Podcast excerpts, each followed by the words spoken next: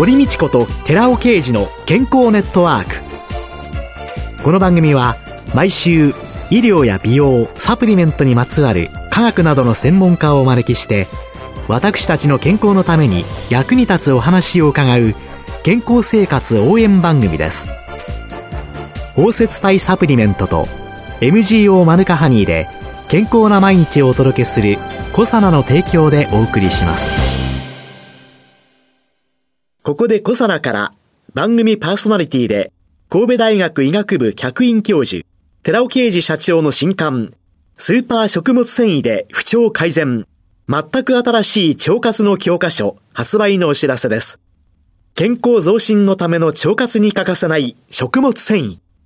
最新の研究によって、アルファオリゴ糖が持つ食物繊維としての様々な働きが分かってきました。知っておきたい体のメカニズムを分かりやすく解説しながら、アルファオリゴ糖を用いた腸活にまつわる最新のトピックスや食事術を満載しました。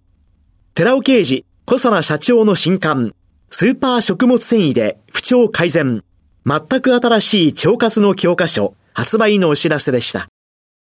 こんにちは、堀道子です。今月は食生活ジャーナリストの佐藤達夫さんをゲストに迎えて、健康のための正しい食生活をテーマにお送りしています。佐藤さん、今週もよろしくお願いします。佐藤達夫です。今週もよろしくお願いいたします。先週はね、居酒屋で食べるとき、はい、選び方、バランス、量、質、いろいろ教えていただいたんですけれども、サラリーマンとかね、働く人のね、昼食のね、定番となっているような丼物とかね、はい、あるいはお蕎麦だけとかね、はい、いろいろあるんですけれども、佐藤さんとしてはどうお考えですか？今、外食をしない食生活っていうのは考えられないっていう話はしたと思うんですけど、外食には必ず外食なりの特徴があって、一番最初に提供する人が考えていることっていうのは、第一は食中毒出さないことなんですよ。これが一番なんですよ。これやると潰れるので、それはもう第一で当たり前なんですけども、その次は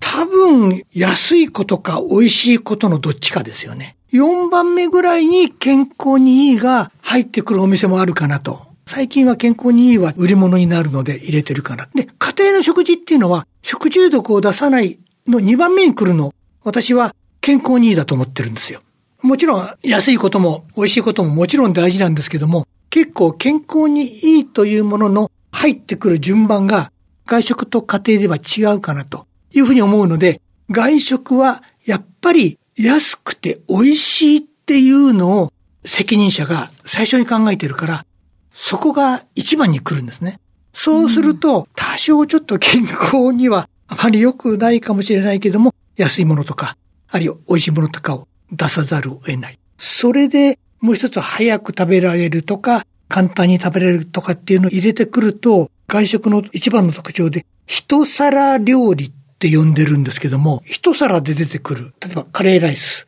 あるいは丼物。私はお寿司も入れてるんですけども、チャーハン、スパゲッティ、一皿ですよね。一皿ものは先ほど言う外食の要件を結構揃ってくる。美味しくて安くて。そういうものが人気があるので、そうすると、例えば栄養バランスがちょっと狂いがちになったりとか、後回しになったり、これは外食もしょうがないですよね。経営者にそこのとこ考えるなんてできないですから。とはいえ、健康的な外食のポイント。外食っていうのは今の特徴、必ず優先されてますよっていうことを覚えておかないと。で、先ほどの一皿料理っていうのはそれを全部要素を含んでいるんですけども、これは先週か先々週かにお話をしたと思うんですけども、食材の量、食材の数っていう意味では、一皿料理は食材の数やっぱり少なくなります。うんそれで食材の数が多くする一つの方法としては外食ならば、お昼であればランチであれば定食もの、和風定食、中国風定食、いろいろあると思うんだけども、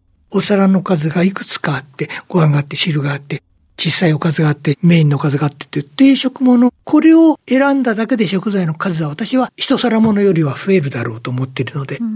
いつもいつも一皿ではなく、たまには定食物を取りましょう。それで経済的に余裕があるときは、一皿物に小皿、小鉢、これを一つつけましょう。ほうれん草のおひたしであったり、お芋の煮っころがしであったり、一皿物っていうのは食材が少なくて、美味しさの要素で塩分が高いとか、カロリーが高いとかっていう要素が非常に高いので、そういうものを食べましょう。というふうに言ってはいるんです。余裕があればサイドメニューを選ぶ。はいサイドメニューなかなか頼めない人だったら、おみかん1個でも持って行って、食後にちょっと食べるとか。ありだと思います。なぜか日本は野菜と果物、これ別物で分けるんですよね。何でもアメリカがいいとは言いませんけども、アメリカは野菜と果物分けてないです。野菜と果物で何グラム？うん。日本は野菜も白い野菜、白物野菜を何グラム、緑物野菜を何グラムって、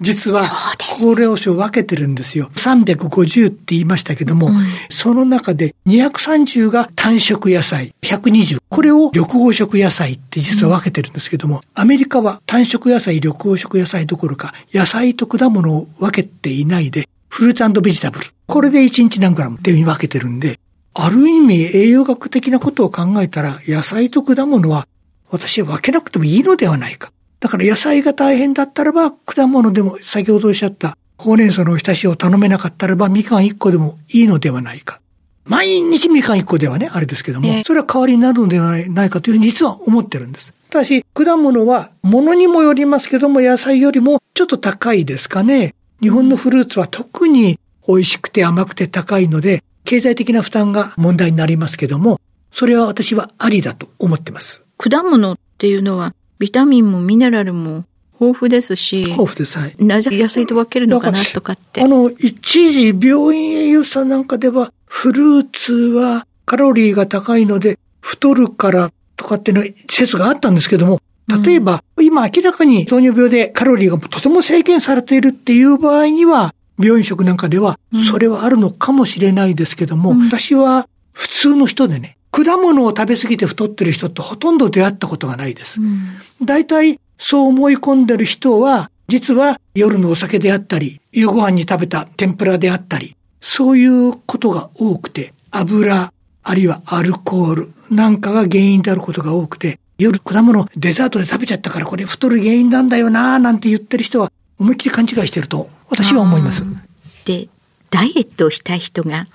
まずすべきことっていうのは何ですかね？最初にその人がダイエットすべきかすべきじゃないかっていうのは冷静に判断してほしいんですね、実はね。はいはいはい。はい。あの、美容と健康は違うので、美容でもうちょっと痩せたいって人は、これは私触れないというか、手をつけないというか、こんなに細いのにもっと細くなりたいのかよっていう人はほっとくんですね。正確に自分のことをして BMI、体重のキログラムを身長で2回割る BMI。これが23から25ぐらいが健康にいいと言われてるんで、この範囲よりも多い人が減らす場合、これは1日トータルの摂取エネルギー量を減らす。そのためには、ちょっと厳しい言い方かもしれないけども、ダイエットをしたい人が一番先にね、最初に減らすものっていうのは私はあなたの一番好きなものだって言ってるんですよ。お酒が好きな人はお酒を少し減らす。天ぷらが好きな人は天ぷらを少し減らす。大福が好きな人は大福が少し減らす。で、この話をするとね、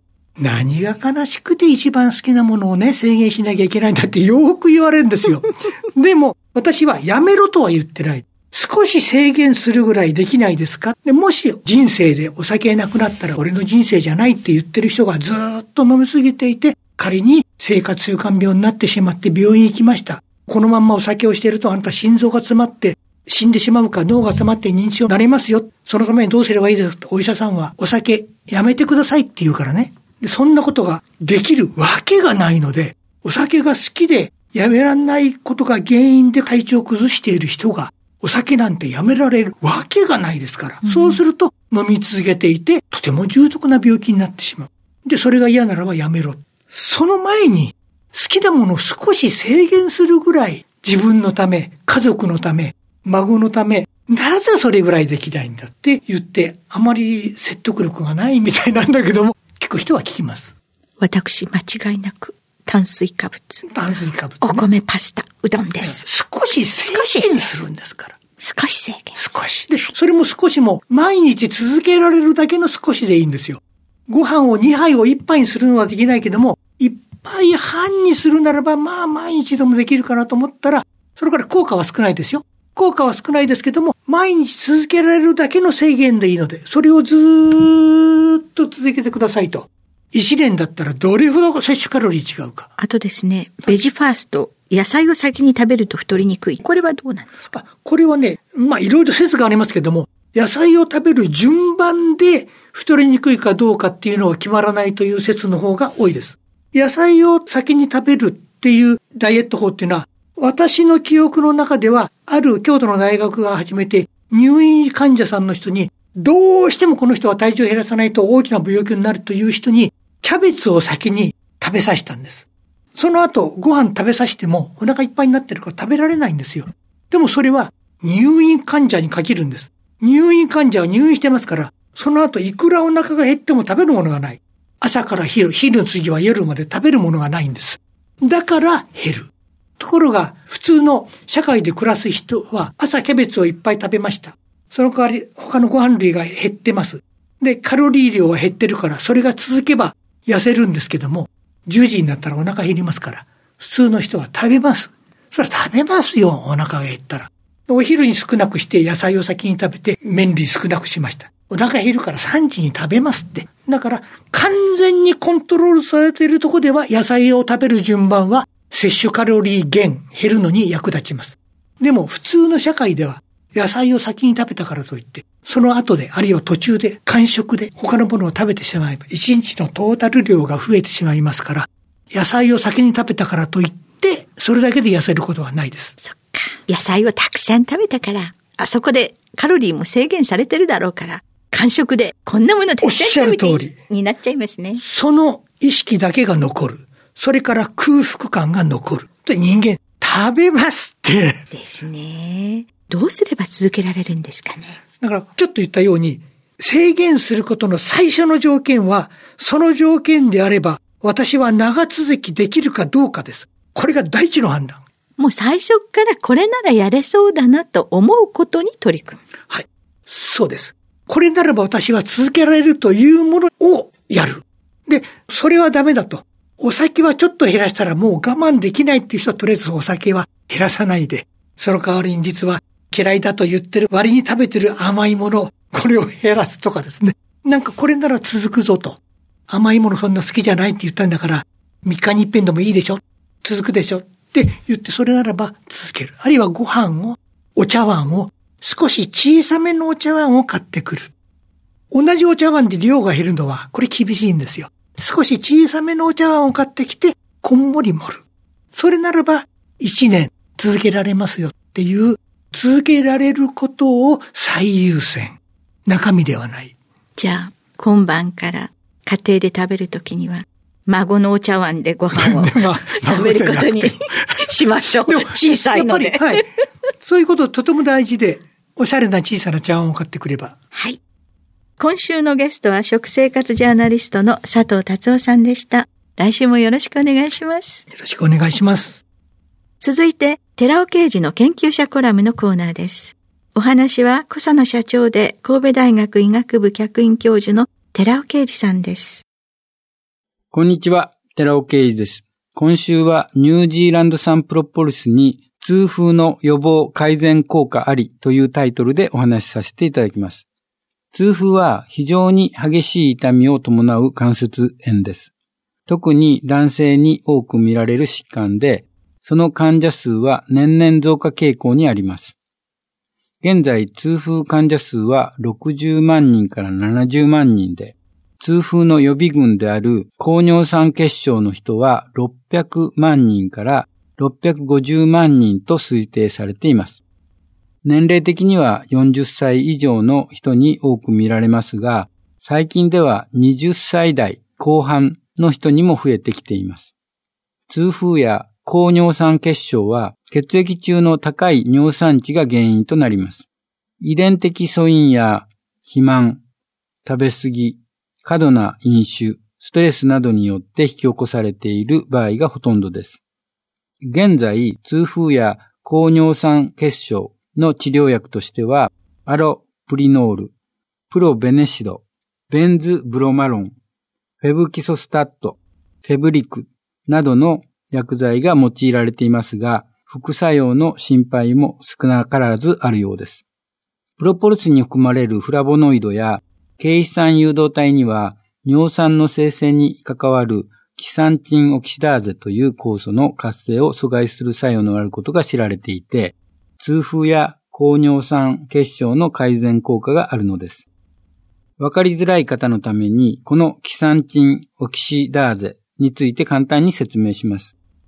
尿酸の元になるのは核酸、DNA や RNA です。核酸はプリン体、ヒポキサンチン、キサンチンを経て尿酸になっています。このヒポキサンチンからキサンチン、そして尿酸に変化する過程で、このキサンチンオキシダーゼという酵素が関わっているのです。尿酸のほとんどは尿から排泄されますが、一部だけ尿細管から再吸収されます。この尿酸自体には毒性はないのですが、この再吸収された尿酸が多いと、血中の尿酸値が高まり、尿酸は結晶化します。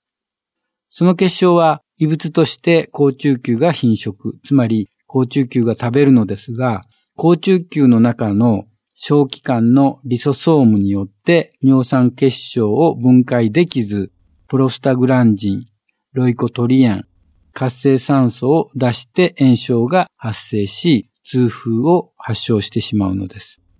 そこでブラジル産プロポリスに含まれている軽肥酸誘導体のアルテピリン C、ニュージーランド産プロポリスに含まれている軽肥酸誘導体のコーヒー酸フェネチル、ケープ、フラボノイドのクリシン、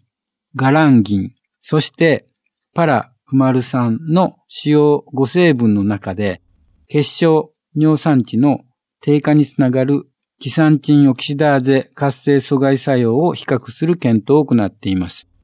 その結果、ニュージーランド産プロポリスに含まれるケープに、最も強力なキサンチンオキシダーゼ活性阻害作用のあることが分かりました。したがって、ケープの安定性を高めて吸収性を高めたニュージーランド産プロポリスのガンマオリゴ糖包摂体であれば痛風や高尿酸血症の予防及び改善効果が期待できるわけですお話は小佐野社長で神戸大学医学部客員教授の寺尾啓二さんでした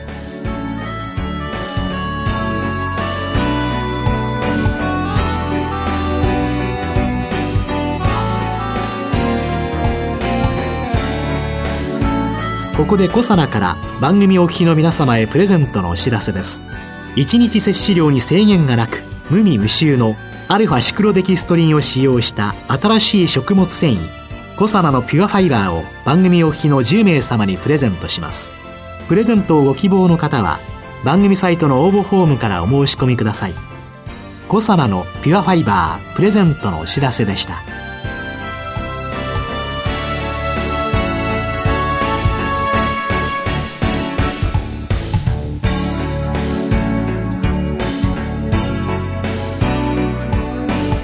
堀道子と寺尾啓二の健康ネットワークこの番組は包摂体サプリメントと MGO マヌカハニーで健康な毎日をお届けするコサナの提供でお送りしました。